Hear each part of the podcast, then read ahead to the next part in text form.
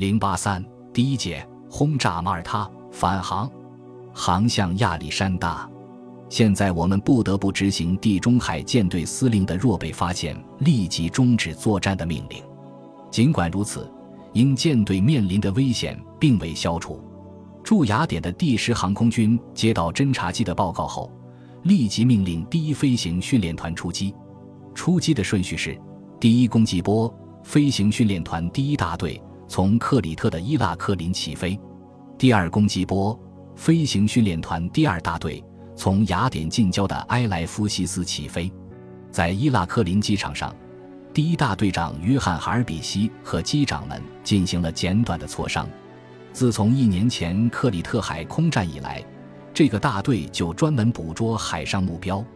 正像大家都知道的那样，驱逐舰是最令人讨厌的对手，它在战斗中也能高速前进，而且具有惊人的机动性。即使它被俯冲轰炸机的瞄准具捕捉住，也能很快地摆脱掉。有的机长说，对付它就像用手抓泥鳅一样，需要经过很好的训练，而且要具有耐性和敏锐的反应能力才行。此外，不消说还需要勇气。这里所说的勇气，就是敢于从四千米高度冒着越来越密集的对空炮火俯冲，而不被敌人的炮火吓到。海尔比希大队长命令他们俯冲到八百米投弹，然后贴着海面脱离，这样可以利用俯冲产生的高速度摆脱敌人的火力网。好，祝一切顺利。机长们敬完礼后匆匆离去。今天这个大队共出动 J-88 四型飞机十四架。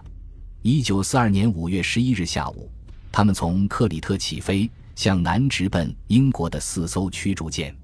海尔比希上尉绕了个大圈，从西南方向接近敌人。这种迂回战术差不多完全取得了成功。当英国前导舰贾维斯号还在和从非洲飞来的两架护航战斗轰炸机进行无线电联络时，就看见有飞机飞来，这使他们感到非常意外。怎么不只是两架？这不会是德国飞机吧？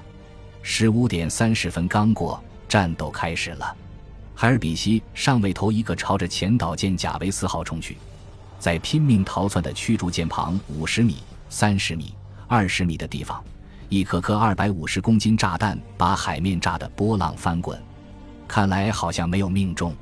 快活号驱逐舰被一颗炸弹直接击中，另一颗炸弹落在舰舷附近，炸裂了舰舷。可是德国飞行员们并没有看到这些。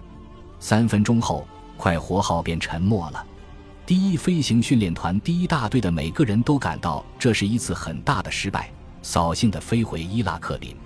海尔比希命令他们马上加油，重新挂弹。他命令道：“今天傍晚，我们要从太阳一侧实施第二次攻击，俯冲到五百米投弹。”当第一大队返回基地时，科勒维上尉率领的第二大队正在实施攻击。德机从十七点开始反复进行攻击，但炸弹都未命中。十九点，当海尔比希上尉再度出击时，他手下只有七架飞机了。他们都是这个大队的精华。地中海风平浪静，宛如一个平静的水池，这对实施攻击极为有利。海尔比希进入西洋一侧，从敌舰的正后方实施攻击。他一直俯冲到五百米才投弹。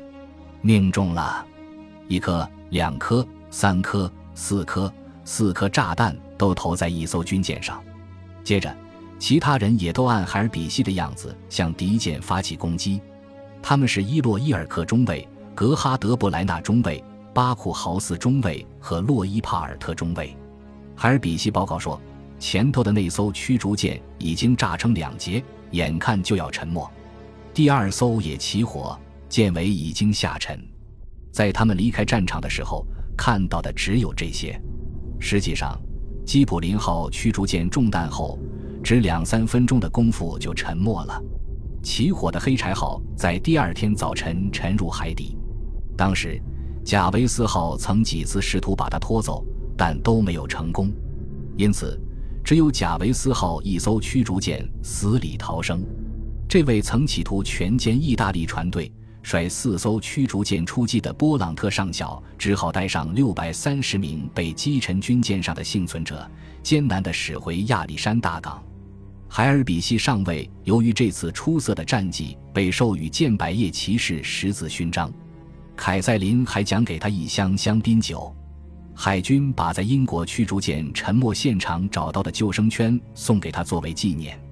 就连英国报纸也以飞行家海尔比希这样尊敬的词句做了报道。此后，英军近东司令部制定了一个特别突袭作战方案。很快，英国组成了一个六月护卫部队。这个船队由十一艘运输船和具有强大火力的护航舰组成。在六月护卫部队驶离亚历山大港向马耳他进发的前夕。德国的伊拉克林机场夜间来了一些不速之客，原来是英国的特工部队悄悄地潜入机场。他们在 J88 式飞机的右翼根下安放了炸药，因为敌人早已搞清我们在那里安装着一种极其敏感的装置。德国士兵被这突如其来的巨大爆炸声吓得目瞪口呆。这么一来，飞行家海尔比希手里一架飞机也没有了。当然。不会永远没有的。当他们要去轰炸老对手驱逐舰的时候，又从其他部队很快调来了飞机。从对伊拉克林的偷袭可以看出，英国对他们即将起航的护卫船队是多么煞费苦心。英军之所以迫不及待的增援几乎处于绝境的马耳他岛，是因为这个遭到沉重打击的岛屿和英军的命运紧紧相连。